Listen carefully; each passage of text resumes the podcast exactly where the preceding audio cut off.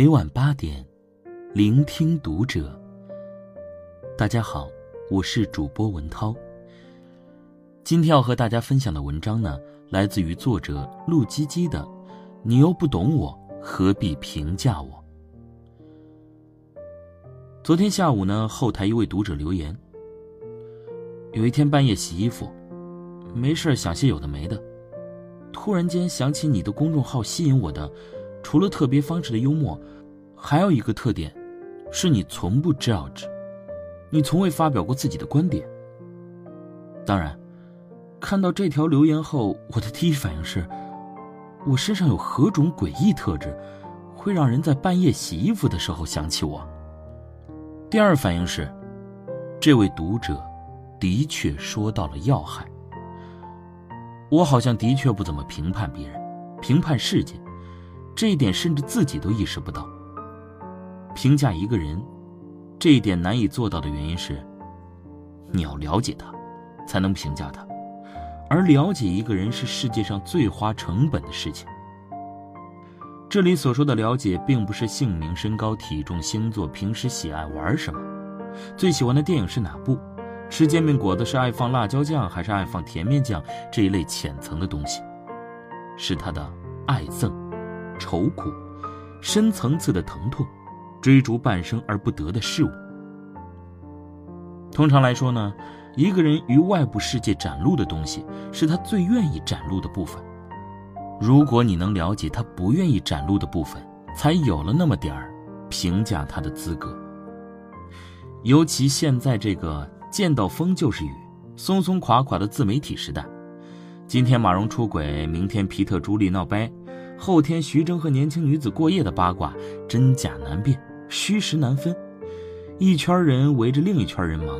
忙着生，忙着死，大部分人都不剩下一点时间用来了解自己，更何况了解他人呢？既无了解，谈何评价？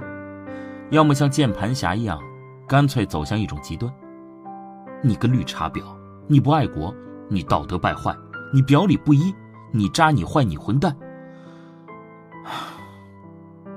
骂人谁都会骂。好与坏，谁都能任意定义。但这种定义本身就是偷懒的表现，因为你不愿意了解他更多，因为你潜意识里在排斥，你深信你相信的事情是对的。在评判别人的时候，很多人拒绝了解，心里的潜台词是：我就觉得他是这样的，一定是自己关的窗户，谁都打不开。除了自己，正如一个企图装睡的人谁也叫不醒一样。评判原本是费力气的，但现在几乎每一个有网线装宽带的人都能基于各种心境、目的、情形、心理，去 judge，去判断。二十一世纪的第二个十年，这件事儿是如此的容易。文章去上戏开讲座。网上对他的报道大多集中在在教室里吸烟、吞云吐雾、目中无人等等。如果现在去网上搜，你应该可以发现，十条新闻里十条都是负面。文章之前有公共场所吸烟的黑历史，而且因为这事儿公开道歉过，被批没素质。这点是要批的，我在下面看着也不爽。您呢，行行好呗。是给咱开个讲座还叼烟，吸烟是出门左拐走到底不谢。但有一说一，有二说二，媒体只曝光了他不好的一面，但没有曝光他好的一面。比如说，他很尊重学生，每次学生站起来问问题，他也会站起来。学生称他为您，他也称学生为您。比如他的语言是幽默的，言辞是诙谐的。虽然媒体把文章。批的不堪，但现场讲座效果却出奇的好。整个讲座过程里，众人大笑十次，小笑五次。比如他尽可能的在鼓励艺术学校的学生做事情要认真，坚持从艺的本心。提问题环节，有个戴眼镜的学生提了一个很尴尬的问题，场子有点冷，但文章反应很快，帮着学生解了围，场子又热络了。现场有很多媒体朋友，我相信他们看完全程、拍完素材回去之后，和主编商量的唯一事情，就是：丫的怎么搞个大新闻呢？丫的怎么把这事儿给写的精彩一点呢？你要中规中矩，没人看啊！你得把人往死里整才行。这就是媒体方的立场与逻辑。从这个角度来看，媒体笔下的人物都是被动的。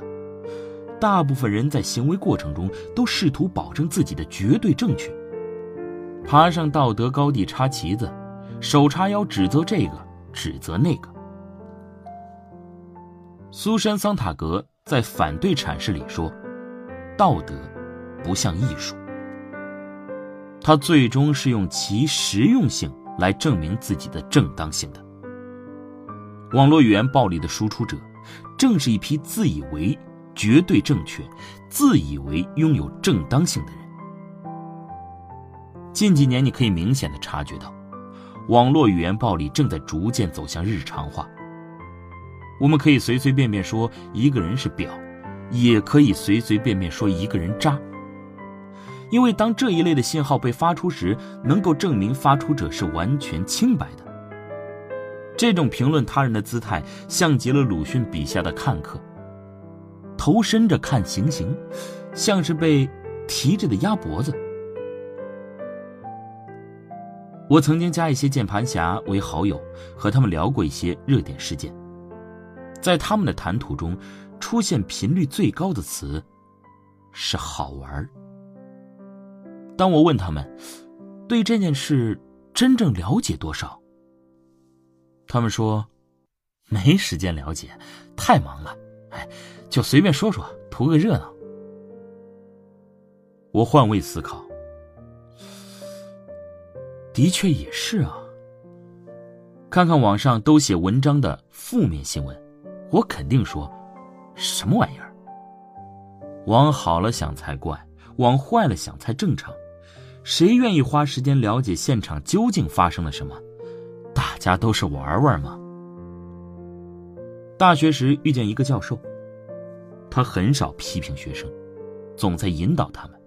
他从来不说一个学生笨、懒、孺子不可教，而是提出他们的问题，然后解决问题。他曾经这样对我说：“当你去评价一个人时。”你很容易把脑海中最简单的表达说出来，诸如聪明、愚笨、懒惰、善良、迂腐、天真。但你要知道，形容词的概念边界极其模糊，你用一个词形容一个人会造成误会，因为形容词与被形容的主体不是百分百对等的。一般我跟学生交流，基本不会说他如何如何，而是试图用更具体的方法论来做引导，对事儿，不对人。他还有段话：人际交流的话术里，形容词是非理性的，因为它以偏概全，更何况每个人只是从他的视野里出发去判断另一个人，那其实是一件很荒谬的事儿。就像贴标签、戴帽子，形容词会伤人，会诱发误会，会扼杀可能性。试想一下，嗯，如果我告诉一个学生，他是个又笨又懒，那么等于是把他生命里优质的东西全部剔除了，他会有阴影，并且跟着这团阴影一直陷进去。不轻易评价一个人，或者说，尽可能少用单一的形容词去形容一个人，除非你深入了解过他。人类是极易产生认知偏差的。当人们评价的依据来源于单个现象，或是虚假信息、不完整信息，认知偏差便产生了。如果你有过。被人诬陷、误会的体验，那种全世界除了自己没有人懂自己的感觉，可能你会认同我的观点，全世界路过你的人成千上万，真正懂自己的人寥若星辰。能有资格评价你的，又有几个？